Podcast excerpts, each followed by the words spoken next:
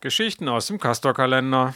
Ab dem 1. März gibt es eine Transportgenehmigung für den Castor-Transport von Sellafield nach Biblis. Zur Inspiration erinnern wir an den vielfältigen Widerstand gegen die Atomindustrie.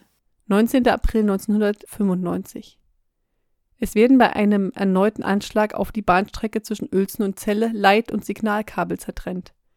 Die ErmittlerInnen finden Stopp Castor-Plakate. 20 Jahre vorher, 1975, am 19. April in Schweinfurt, demonstrieren 10.000 Menschen gegen den Bau des Atomkraftwerks Grafenrheinfeld